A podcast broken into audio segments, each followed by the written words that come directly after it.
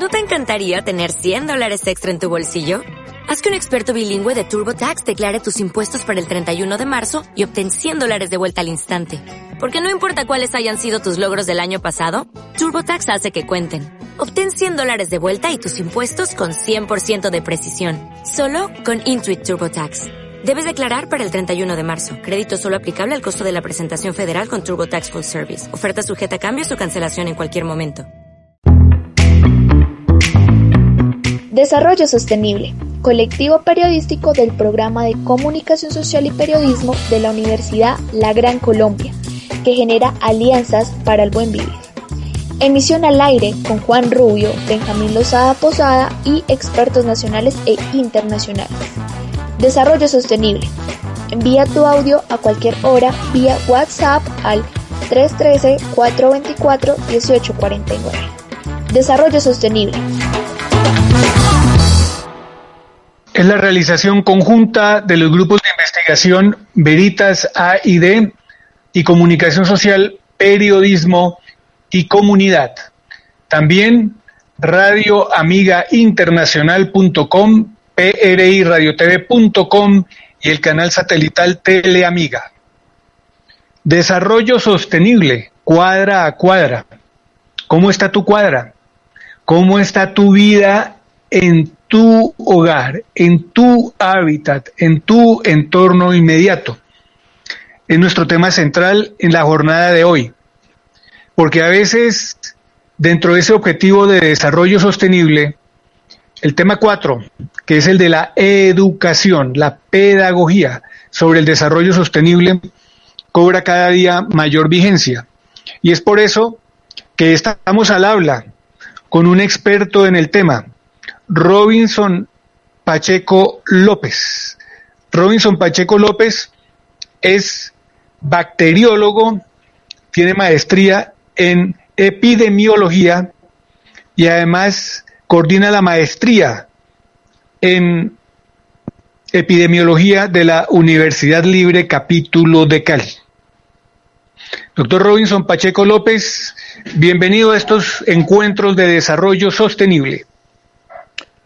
Muy buenos días para todos. Eh, muchas gracias por la invitación. Eh, para nosotros es motivo de placer estar aquí compartiendo nuestras experiencias y nuestra visión desde la parte de la epidemiología.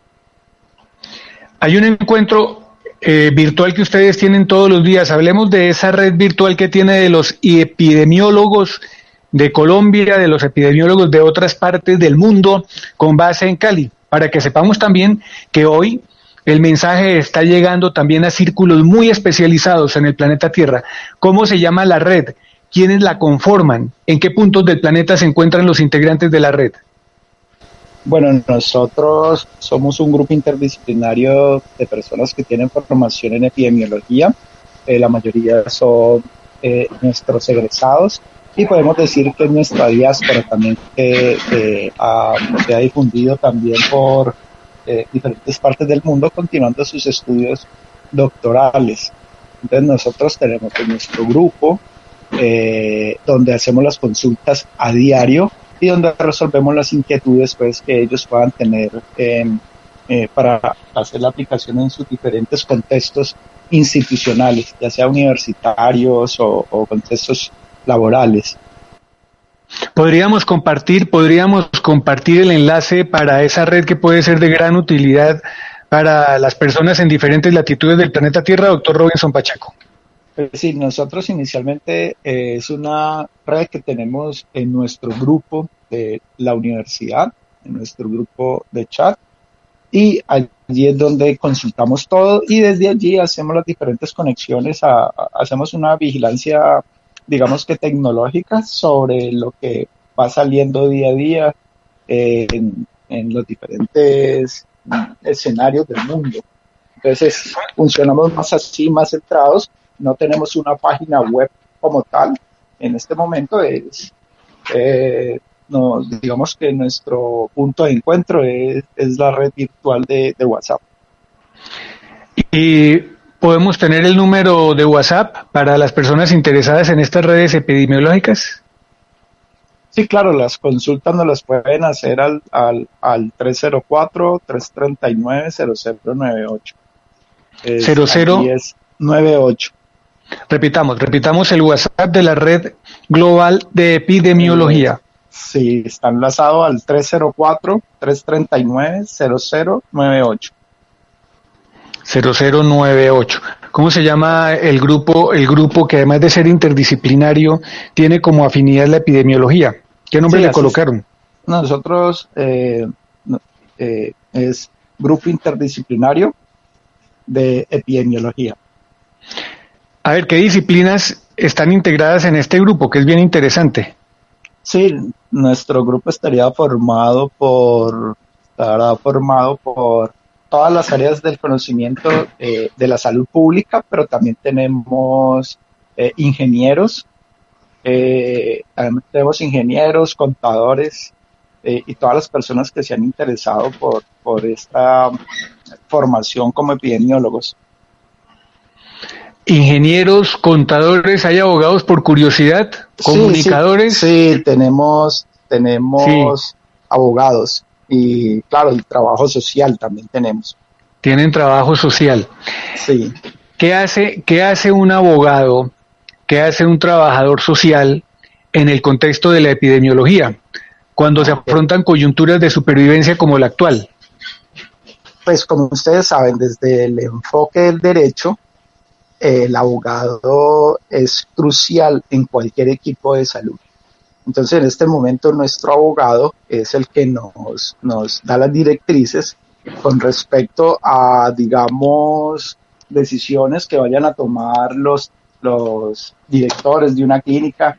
Eh, por ejemplo, nos dice, venga, yo, mm, mi, mi hospital es de baja complejidad yo puedo implementar una, una UCI o un, o un ventilador en mi baja complejidad o cuál es el proceso, estoy incurriendo en algún en alguna falta con respecto a la normativa nacional o qué pasa si yo importo directamente pruebas diagnósticas eh, sin registro en VIMA. Entonces todas esas preguntas eh, tienen que ver con el derecho.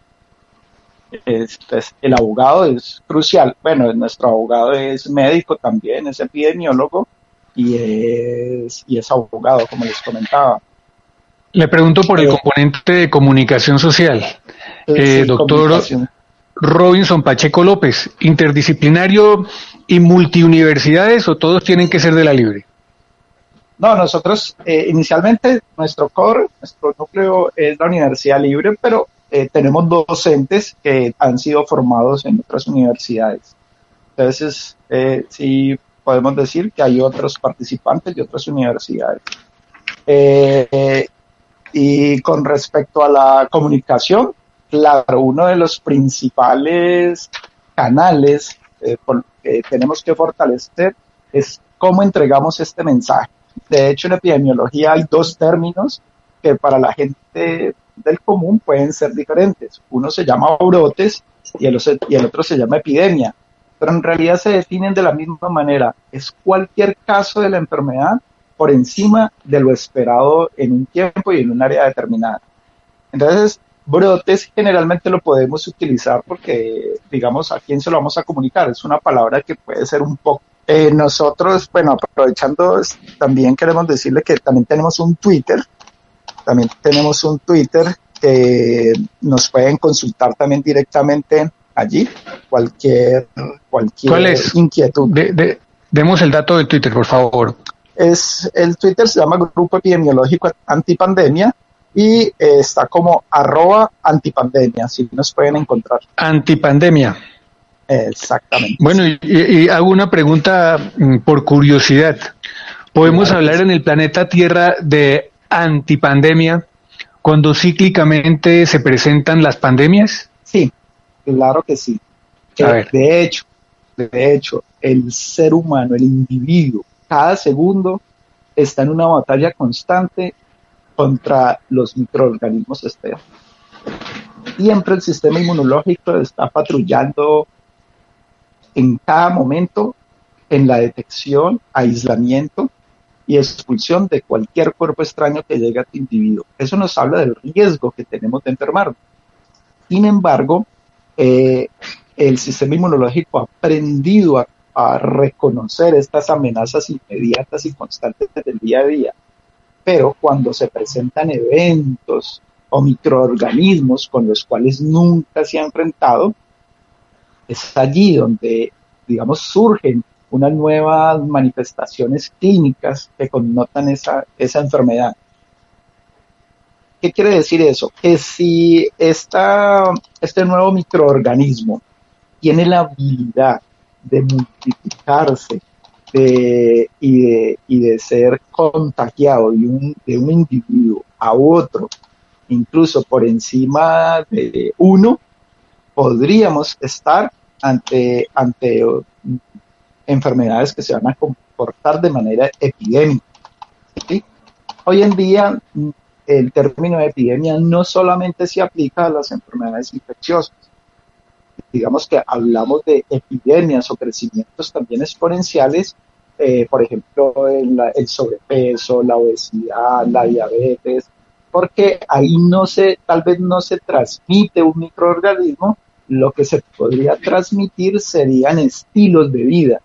Entonces, eh, ya vemos cómo hay regiones del mundo que tienen unos estilos de vida particulares donde ellos, eh, su comunidad se identifica porque tiene alto consumo de calorías en su, en su, en su dieta, porque no hace mucho deporte. Entonces, de esa manera se pueden presentar eh, obesidad en grupos poblacionales eh, y podría, con, digamos que, comportarse como una epidemia, como una epidemia. Y de hecho, eh, también hemos estado expuestos a pandemias constantes, pues el VIH es uno de ellos, la tuberculosis. Sino que como pasan a ser eh, componentes del paisaje, entonces digamos que no nos asustamos tanto, pero la mayoría eh, de enfermedades infecciosas podría tener un comportamiento similar. ¿Qué nos hace que podamos contener eso? Dos cosas importantes. Que tengamos un tratamiento efectivo que debe pasar, lógico, por el, por el algoritmo diagnóstico y también debe tener, eh, también tener una vacuna, es lo que nos, nos, va atenuando. Ah, por ejemplo, como el VIH. El VIH es una infección que está en todos los continentes, o la tuberculosis. ¿Por qué no causa tanto pánico? Porque es que tenemos cómo controlarla. Tenemos tratamientos. Al no tengamos vacuna, hay unos tratamientos y eso aminora el impacto que podamos tener ahora. Sí, ese, ese, punto, ese punto es crucial. Eh, el tema de la vacuna se han generado muy altas expectativas. No le voy a preguntar directamente por la vacuna, sino le voy a preguntar por un tema que ronda permanentemente, que las vacunas son el gran negocio de los fabricantes, de las multinacionales que se dedican a ese tema. Y que además, cuando existe la vacuna, pues primero se vacunan a quienes están en el entorno del fabricante. Ok, bueno, sin lugar a dudas, sin lugar a dudas, eh, las vacunas son producidas por casas farmacéuticas, al igual que los antibióticos.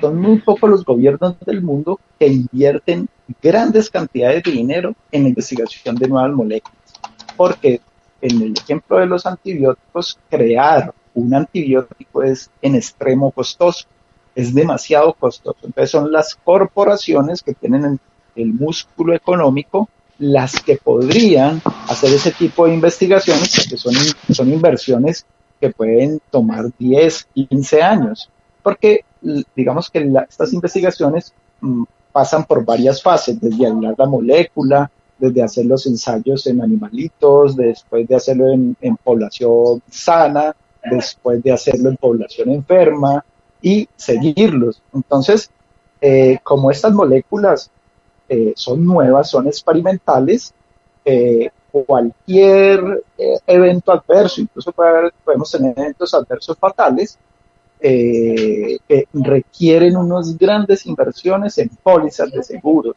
y también en la preparación del sitio, en la preparación del, del, personal que conduce estos, estos ensayos. Entonces, eh, digamos que un gobierno, un gobierno ah, no hace una investigación directa. Ya vemos como nuestro modelo lo que hace es una, eh, unas subvenciones a los investigadores eh, entregando este dinero, pero generalmente las convocatorias para, para eh, esos ensayos clínicos son mucho más eh, aislados para corporaciones. Eso dice que, que, claro, pues el ánimo de una corporación pues va a ser la subsistencia también económica. Sin embargo, en esta época de pandemia, en esta época de pandemia, pues también se tienen unos acompañamientos y unas asesorías como la Organización Mundial de la Salud, que hay que tener en cuenta que cada país tiene su INVIMA. En Norteamérica pues se llama la FDA, en Colombia se llama el INVIMA, quien, INVIMA, quien es el que va a aprobar eh, la comercialización del medicamento o de la vacuna que se vaya a, entregar a la, a la población. Y eso debe cumplir ciertos requisitos de seguridad porque como decía Florence Nightingale, lo primero que uno que debe hacer un personal de salud es no causar más daño del que ya se tiene. Entonces esto es, eh, digamos que algo que hay que analizarlo desde varias perspectivas, desde la perspectiva económica, que es el que le da el sostenimiento a las multina, a las, sí, son multinacionales muchas veces las casas farmacéuticas, pero que están produciendo moléculas. Eso es no es, eso no es un mensaje oculto, eso no, no está, eso está a la luz de todo el mundo, ¿cierto? En este tipo de pandemias donde se amenaza la, digamos que la estabilidad social de la, de la, de la humanidad, pues sí, los gobiernos van a promover, pueden eh, dar donativos, flexibilizar la norma, porque lo que necesitamos es una solución pronta, pues no inmediata, pero sí tan pronto como se pueda. Eh, eh, ¿Cómo funcionaría en caso de que China tenga una vacuna? Pues claro, hay que vacunar a todos los 8.500 millones de seres humanos que existen en la Tierra y eso demanda un reto gigantesco, un reto de, de cómo entregar la vacuna a quiénes. Entonces se tiene que ir haciendo eh, como una ola expansiva o por nodos, pero vacunar a todo el mundo instantáneamente, pues eso es un imposible. Entonces, eh, tiene esas complejidades. Y tiene esas complejidades que muchos la pueden interpretar como que, bueno, esto es una, el virus fue creado para favorecer a unas, a unas multinacionales. Pero deberíamos también pensar digamos, entremos en ese escenario, digamos que sí, que alguien se inventó un virus y que ya tiene la vacuna y que no la, no la va a vender. Pero si el mayor impacto de esta pandemia no lo vamos a medir en muertes, lo vamos a medir en empobrecimiento económico. ¿A quién se lo va a vender después si la mayoría de los países eh, están, están, digamos, viendo afectados su Producto Interno Bruto, su producción? Entonces, si habían estimado venderlo a un precio, pues ya no lo van a poder vender porque no hay quien se la compre. Así está, así está la vacuna. Entonces, es, es, hay que analizarlo todo desde diferentes perspectivas. Y seguimos en línea, señor Robinson. Oh. Seguimos en, en, línea. Ah. Ahí estamos, eh, como siempre, la interacción eh, en redes sociales y, y, a través de la tecnología ha, ha complicado a veces, ¿no? Sí, más en esos tiempos, ¿no? Ok, sí, sí, sí. comprendo. Mientras tanto, mientras tanto, vamos a una pequeña pausa y no se desconecten ahí a través de Desarrollo Sostenible, a, través de www.radioamigainternacional.com. Estudia técnico profesional en animación multimedia en la Universidad La Gran Colombia. Inscripciones abiertas. Más información, visita www.ugc.edu.co. Atrévete a vivir una experiencia de vida. Estudia licenciatura en lenguas modernas con énfasis en inglés en la Universidad La Gran Colombia. Inscripciones abiertas. Más información, visita www.ugc.edu.co. Atrévete a vivir una experiencia de vida.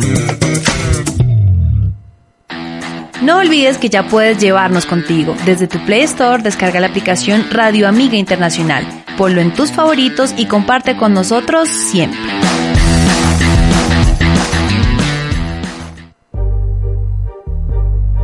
Estás escuchando Radio Amiga.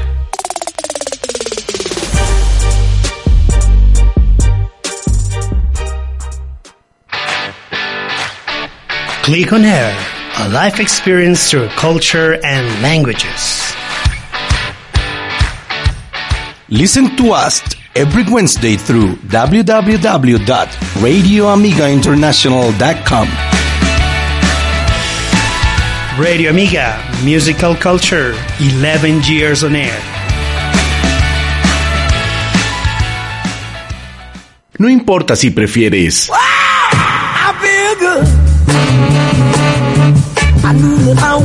o te gusta.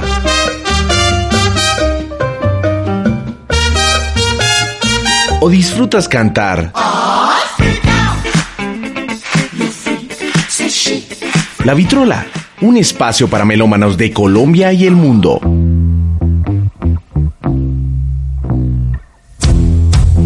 De lunes a viernes a las 2 de la tarde, solo a través de www.radioamigainternacional.com.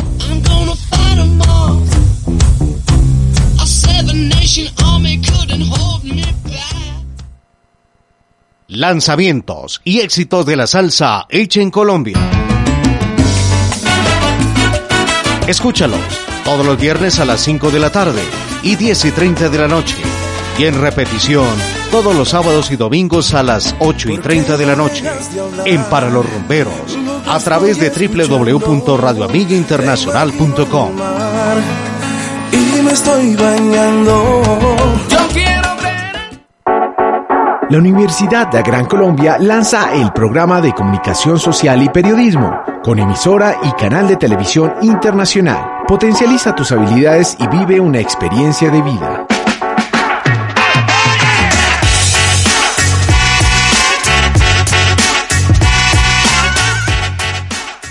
Imagínate que los árboles dieran wifi. Todo el mundo plantaría árboles como locos y acabaríamos con la deforestación.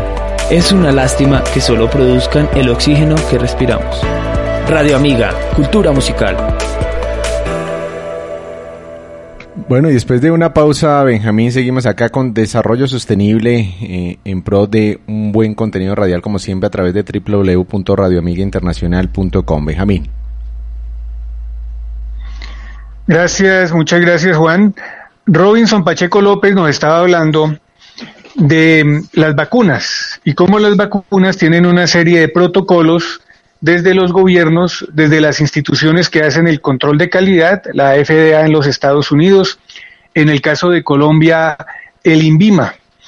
Uno como usuario desprevenido y como ciudadano de a pie, hoy que estamos mirando en desarrollo sostenible lo que pasa en tu cuadra, lo que pasa en tu ciudad, mientras llega la vacuna, ¿qué ha pasado en la historia de la humanidad? Que finalmente se generan grandes y muy altas expectativas. Y mientras tanto, ¿qué? Ok, eh, bueno, la humanidad siempre ha estado dispuesta a, podemos decirlo de manera, como lo dirían los, los biólogos, a un control como todas las especies, se autorregulan, tienen un control. Algunos autores refieren que el control de la humanidad, del crecimiento exponencial de la humanidad, son las guerras, eh, las enfermedades y las epidemias. Entonces, esto no es viejo para la humanidad, o sea, no es, no es ajeno, la humanidad siempre ha estado expuesta a las epidemias. Eh, con, el, con el desarrollo de los antibióticos eh, se dio un fenómeno que se llama la transición epidemiológica. Y es que los seres humanos pasaron de tener una expectativa de vida de 35 a 40 años a 60 y 80 años.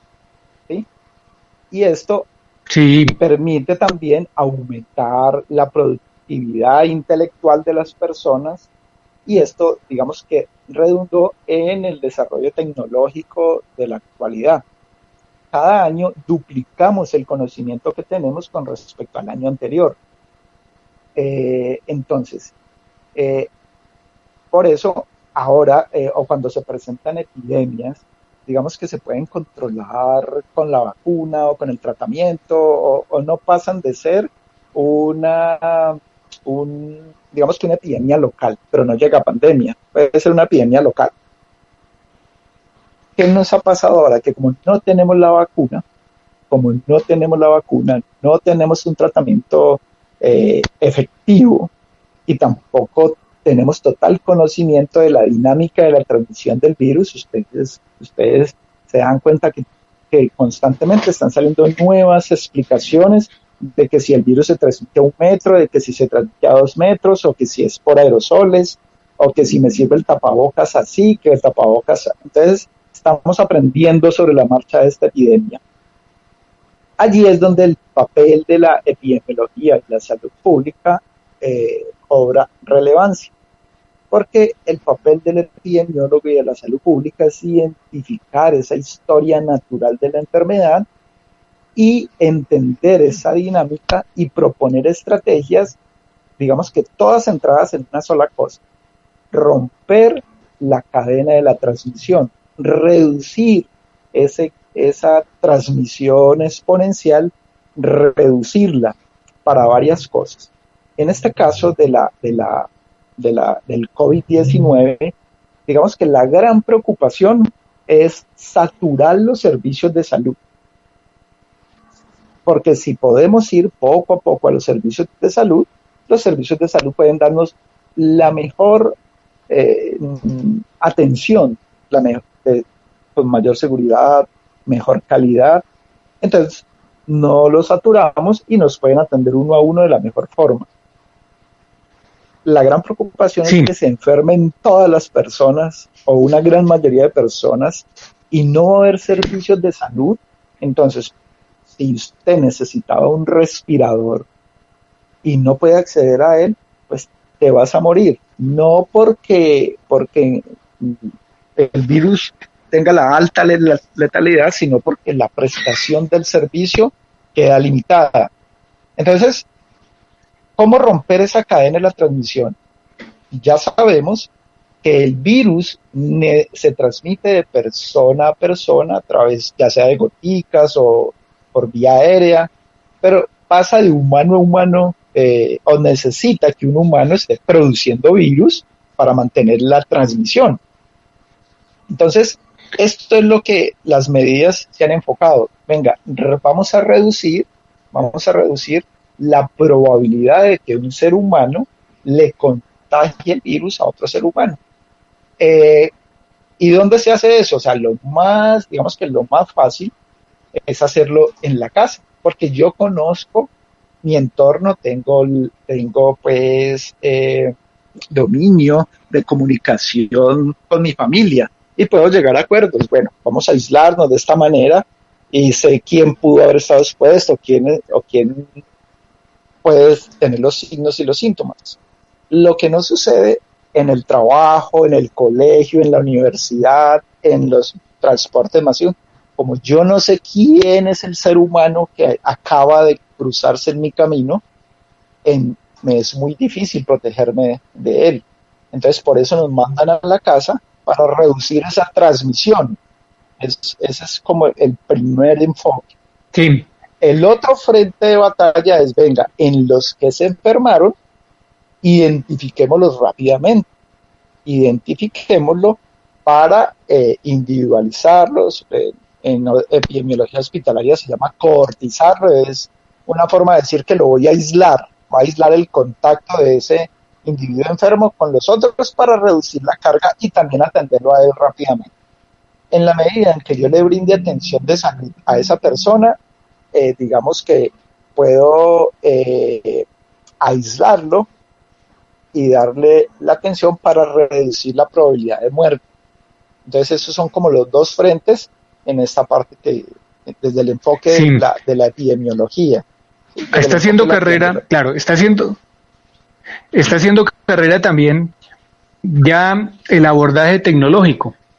Digamos que en la tradición, en la tradición de la epidemiología, cuando tuvimos la gripa española en el año 1918. 18, sí, 1918. Sí, muy, muy cercano, muy cercano a la Primera Guerra Mundial.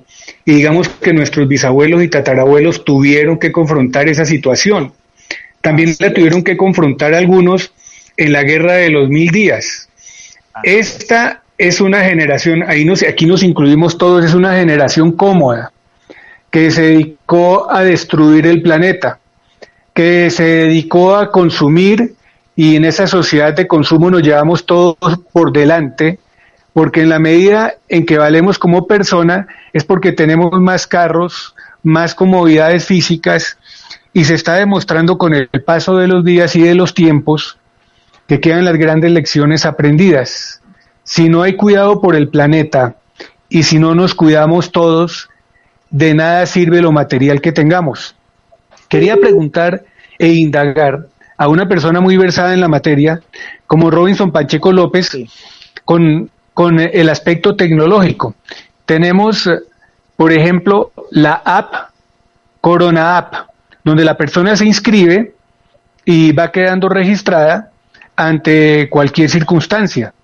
Inclusive Corona App puede ser en determinado momento utilizada cuando la persona se encuentra en la calle y, y, de esa manera se va haciendo un control persona a persona. Ya hay medio millón de personas vinculadas con Corona App del gobierno colombiano y también el WhatsApp, que, que se creó para que en caso de cualquier ayuda requerida, uno mismo lo haga por WhatsApp y recibe por WhatsApp la ayuda que pudiera requerir dentro del contexto de no estar saliendo a la casa, de la casa, de no estar yendo a las clínicas y, y, recibir ayuda remota en el contexto de la telemedicina. ¿De qué manera la mediación tecnológica, muy siglo XXI, muy audaz y muy cosmopolita, como diría el poeta nicaragüense Rubén Darío, puede coadyuvar hoy a esta generación y a estas generaciones de pandemia cuando todavía no nos acostumbramos ni al encierro y tenemos altas expectativas sobre la vacuna, que no va a llegar tan pronto, pero sí tenemos apoyos tecnológicos. ¿De qué manera esos apoyos tecnológicos y la telemedicina puedes ayudar, pueden ayudarnos ya si lo requerimos? Ok, es una pregunta muy interesante. Es una pregunta muy interesante con respecto a la tecnología porque si nos damos cuenta, la tecnología eh, juega dos papeles, juega dos papeles. Por ejemplo, los viajes más rápidos que se hacen hoy en día son los que permitieron una mayor tasa de diseminación de la enfermedad desde su, desde su foco a todo el mundo. Lo otro, eh, la tecnología también ha permitido ha permitido eh, alguna diseminación eh, eh, exponencial de falsas noticias y esas falsas noticias van en contra, van en contra de las estrategias que se requieren para poder controlar o atenuar la epidemia. porque la, digamos que esas falsas noticias tienen la misión de confundir y cuando los seres humanos están confundidos, eh, no, toman no toman las mejores decisiones. Entonces, la tecnología favorece, digamos, la diseminación y también puede complicar el, el control. Pero además, digamos que bien usada, la tecnología nos permite reducir el impacto. ¿Cómo, cómo, eh, volvemos a esto de la función de los epidemiólogos de cortar la cadena de la transmisión. Lo primero. Pero, pero quería preguntarle, quería, quería insistirle en la pregunta, doctor Robinson Pacheco López. Insistirle en el uso de la tecnología de Corona App y, de los WhatsApp que habilita el gobierno para atención en tiempo real a la persona que se siente ante una calamidad. ¿Operan, no operan, funcionan, no funcionan, sirven, no sirven? Sí, sirven mucho.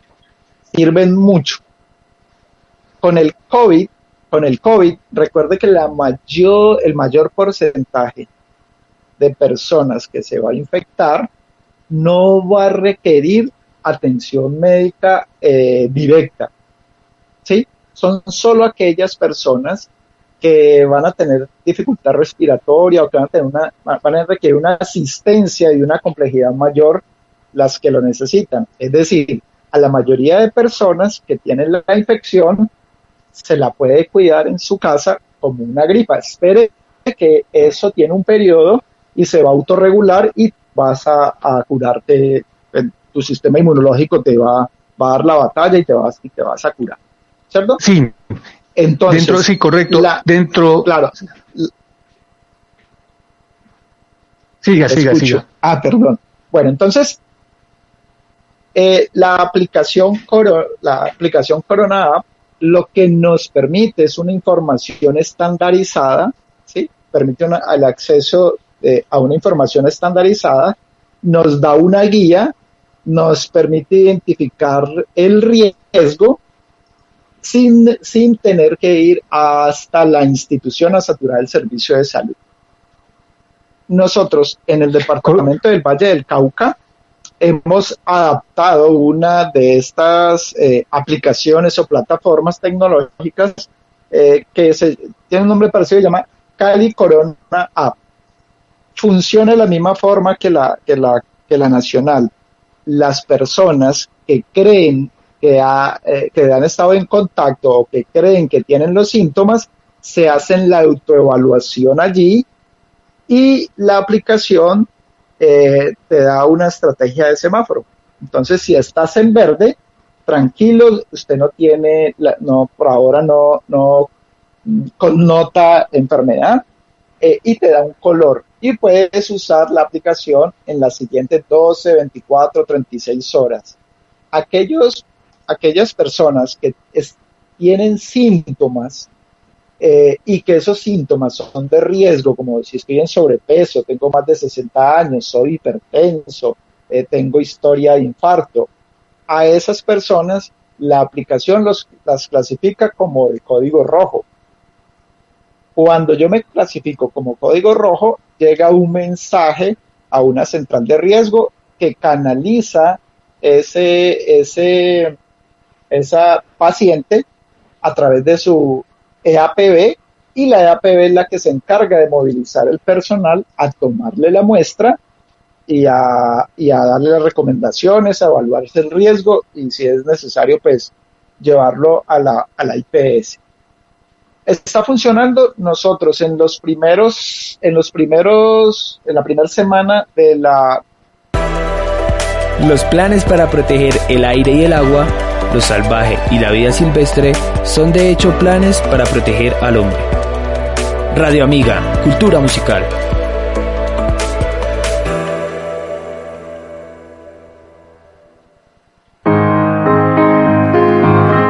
La fe y el amor nos ayudan a superar los miedos y a llevar una vida llena de paz, de esperanza y de alegría. Radio Amiga, escucha a la familia.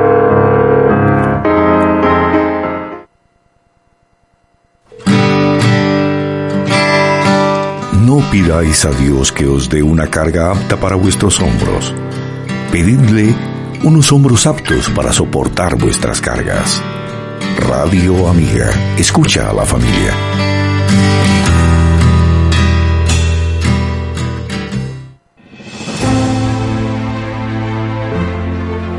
La fe católica en diálogo total, la cultura como proceso educativo la identidad colombiana como marca de autenticidad, la opinión como herramienta de construcción, el entretenimiento como espacio de socialización y la música como vía alterna de esparcimiento.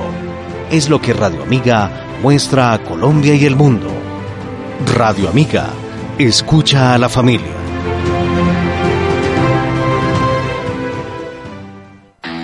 No olvides que ya puedes llevarnos contigo. Desde tu Play Store descarga la aplicación Radio Amiga Internacional. Ponlo en tus favoritos y comparte con nosotros siempre.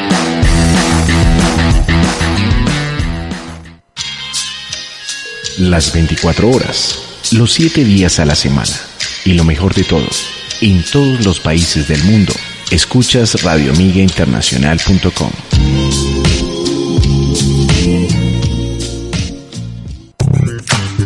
Estudia Ingeniería Geográfica y Ambiental en la Universidad La Gran Colombia. Inscripciones abiertas. Más información, visita www.ugc.edu.co. Atrévete a vivir una experiencia de vida. No importa si prefieres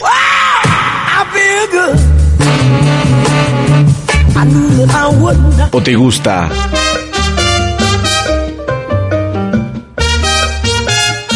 o disfrutas cantar. La Vitrola, un espacio para melómanos de Colombia y el mundo.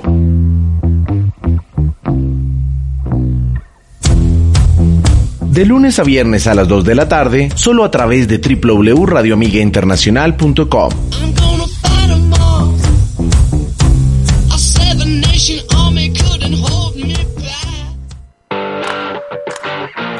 El deporte, como la vida, tiene momentos buenos y no tan buenos. No te pierdas ninguno de ellos. Son necesarios para crecer. La Escuadra. Un espacio donde el deporte cobra vida. Todos los jueves a las 3 y 30 de la tarde. En la mejor emisora universitaria. Radio Amiga. Radio Amiga. Cultura musical.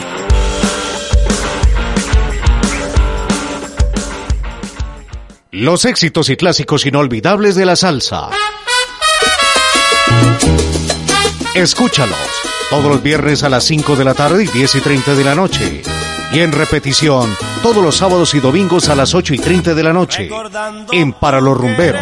A través de www.radioamigainternacional.com.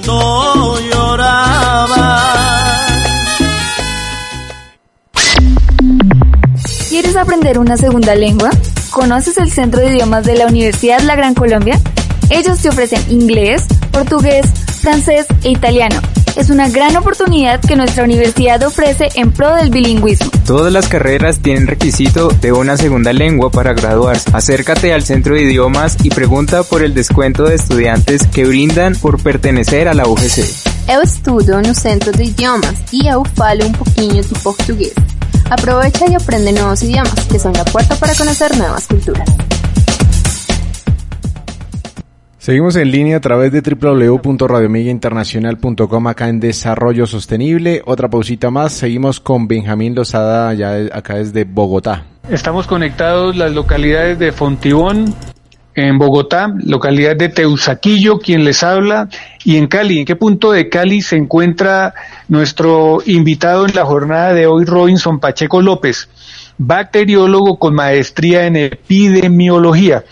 Además coordinador de un grupo interdisciplinario de epidemiología, y comparto el dato porque es interesante, que tiene un WhatsApp para consulta 304-339-0098. Estamos hablando de la tecnología y cómo las aplicaciones Coronavirus App, Cali, Cali, ¿cómo se llama la de Cali? Cali Corona, Cali, Cali Corona App, Cali Valle Corona App. Cali Valle, Corona, y, le sumo otra.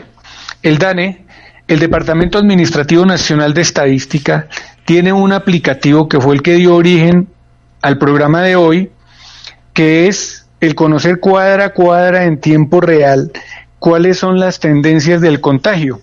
Entonces uno entra al DANE y ahí ve eh, riesgo bajo, riesgo medio, riesgo alto, cuadra a cuadra de Colombia. La inquietud va a eso, o sea, de qué manera estas aplicaciones van sirviendo y van implicando que la vacuna puede ser el remedio integral, pero que la tecnología va dando sucedáneos que bien aplicados y bien entendidos por parte de los usuarios pueden ser de gran ayuda. ¿Qué pasa, qué pasa por ejemplo, con el aplicativo del DANE?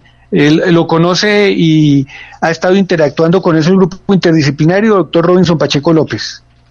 Bueno, nosotros eh, el aplicativo del DANE no lo, no lo hemos usado. Eh, con el de Cali Valle Corona, lo que se hizo fue identificar cuando las personas se registran para evaluarse van a registrar su dirección. y esto por eh, GPS y unos análisis espaciales. Eh, se puede ir conformando, se hacen unos análisis donde usted puede identificar qué zona de la ciudad eh, está formando un clúster o un agrupamiento de los casos. Entonces, digamos que se llaman mapas de calor, en donde hay más mapas de calor. Mapas de calor, sí. Hay muchos análisis espaciales, en verdad hay muchos análisis espaciales. Uno de ellos son los mapas de calor, eh, que consiste en que usted se identifica los casos de una comunidad y luego por un análisis estadístico que puede ser la densidad de kernel, se identifica si esas distancias, si esas distancias están lo suficientemente relacionadas para decir que hay un agrupamiento allí y donde hay un agrupamiento cambia el color del mapa y a medida que va cambiando el color del mapa, también la incidencia o el riesgo de la transmisión también va a cambiar. Eh, es interesante porque cuando nosotros pasamos de la fase de la fase de contención a la de mitigación, eh, se hizo fue cuando ya el 10% de las nuevas personas diagnosticadas no se les pudo rastrear en dónde o a través de quién se contagiaron. Entonces, eh, digamos que esa parte de la, de la configuración del caso eh, quedaba sin esa información. Entonces, esta tecnología o estos análisis espaciales que nos permiten identificar si esa persona procede de un lugar de alto riesgo. Eh, funciona más o menos así. Inicialmente, la, digamos que las preguntas que hacía el instituto, las aplicaciones eran, ¿usted viene de uno de los países donde se notificaron casos? Pero eso hubo que ajustarlo porque ya los casos estaban casi en todos los países. Entonces no era necesario aplicar si venía o no de uno de esos países, dado que en, en, en la población colombiana ya había transmisión entre nosotros. Entonces, el uso de la tecnología sí nos da un gran aporte tanto para la geolocalización, para la autoevaluación y para la telemedicina. Sí, ahora, ahora lo pongo en términos de, de movilidad de las ciudades. Porque un gran debate que hay hoy en las principales ciudades del mundo es ese. Si ya tenemos la tecnología y la tecnología nos está diciendo quiénes andamos más contaminados, porque la tecnología misma determina las zonas de alta contaminación por virus, y tenemos que salir y tenemos que movilizarnos en transporte público, o tenemos que abrir las empresas manufactureras, que es una gran discusión que hay hoy, si se abren simultáneamente las edificadoras, las constructoras con las manufactureras, cuando las manufactureras movilizan muchísimas personas en el transporte público, de qué manera el hecho de que cada uno de nosotros esté georreferenciado a través de un aplicativo, a través de una app, puede ayudar a la movilización y puede facilitar la toma de decisiones de salud pública. Estamos hablando ya eh, no solamente de las secretarías de salud, no solamente de las clínicas, de los alcaldes, de los gobernadores, de presidencia de la República e inclusive de países que georreferenciados podrían tomar decisiones en función de los aeropuertos, de las salidas nacionales, de las salidas internacionales y todo eso. Estaremos muy lejos que con la fusión de esos apps la tecnología sea la que cante la victoria o la tecnología sea, sea la que prende la alarma cuando una persona que lo porta o cuando una persona que está contaminada está en un terminal, está en un bus, está en una vía, etcétera? Doctor Robinson. Robinson, ¿sí nos está escuchando? Bueno, acá la pregunta básicamente... Claro. Sí, sí. Ah, ok. Listo, no, que ese es un abordaje que tiene todos los tamices, todos los enfoques hay que tenerlos en cuenta, porque, bueno, primero, eh, cada individuo debería, deberá tener un teléfono celular que pueda tener esta tecnología. La tecnología que tenemos ahora es 4G, ¿verdad? Todos los individuos tienen esa tecnología 4G, esa sería nuestra pregunta. Digamos que sí, que todos lo tienen. ¿A quiénes vamos a monitorizar? ¿Al que está enfermo o al que está infectado? Recordemos que en el COVID un gran porcentaje de personas ha sido infectada, el virus entró, se está reproduciendo y esa persona está produciendo virus, pero esa persona no tiene síntomas. Entonces, uno la ve en la calle como cualquier otra persona sana, como usted o como yo, que no tenemos síntomas, pero estamos produciendo el virus. Para eso necesitaríamos, es que no hay una medida, eh, una sola medida eh, que se pueda implementar. Entonces, si vamos a usar la tecnología como lo hicieron en Corea para georreferenciar, pues tendríamos que poder eh, hacerle pruebas a todas las personas, porque no nos preocupan solo los enfermos, nos preocupa el que está produciendo el virus, porque ahí es donde se va a mantener la, la, la, tasa de infecciones. ¿sí? Entonces, ¿a quién, ¿a quién identificamos? ¿Al que está enfermo o al que está infectado? Ah, al que está infectado, pero para eso necesitamos evaluar su estado, eh, darnos cuenta de que sí está. Porque si no, en últimas, digamos que nos vamos a llenar de todos de casos probables. Entonces, ¿cómo rastrear a casos probables? Eh, se saturaría, es decir, todos, todos seríamos casos probables. Porque si yo me subo en un bus donde, donde me dio la alerta de que alguien estuvo allí que era caso probable, yo ya me convierto en caso probable. Entonces es, eh, habría que manejarlo muy bien porque eh, pasará, ¿qué te digo yo? Al menos una semana y todos los lugares de la ciudad y todas las personas se convertirán en casos probables porque estuvieron en contacto o pasaron por un lugar donde hubo un caso probable. Entonces esto de la geocodificación sí serviría, digamos, para las, eh, para las personas que se autoevaluaron y que vieron como posible, posible positividad. A ellos sí habría que rastrearlo a través del, del teléfono celular o para controlar. Pero igual el teléfono celular yo lo puedo dejar en la casa y me llevo el de mi hermano. Eh, claro, pero, pero le hago una pregunta. En el caso de Cali, en el caso de Cali, ¿para qué ha servido la app? ¿De qué manera, de qué manera se va despejando el camino cuando tenemos un alcalde médico, porque el alcalde Iván Marino es médico, cuando tenemos unidades de epidemiología como la de ustedes, que hacen un rastreo permanente, ¿de qué manera ha servido ese aplicativo? Porque es bueno también saber qué ha pasado en el día a día y dentro de las conclusiones que ustedes sacan dentro del grupo interdisciplinario, ¿qué va pasando con la tecnología y de qué manera la tecnología amortigua el impacto? Bueno, eh, digamos que el gran enfoque de esta aplicación es de la gobernación del valle y de la alcaldía.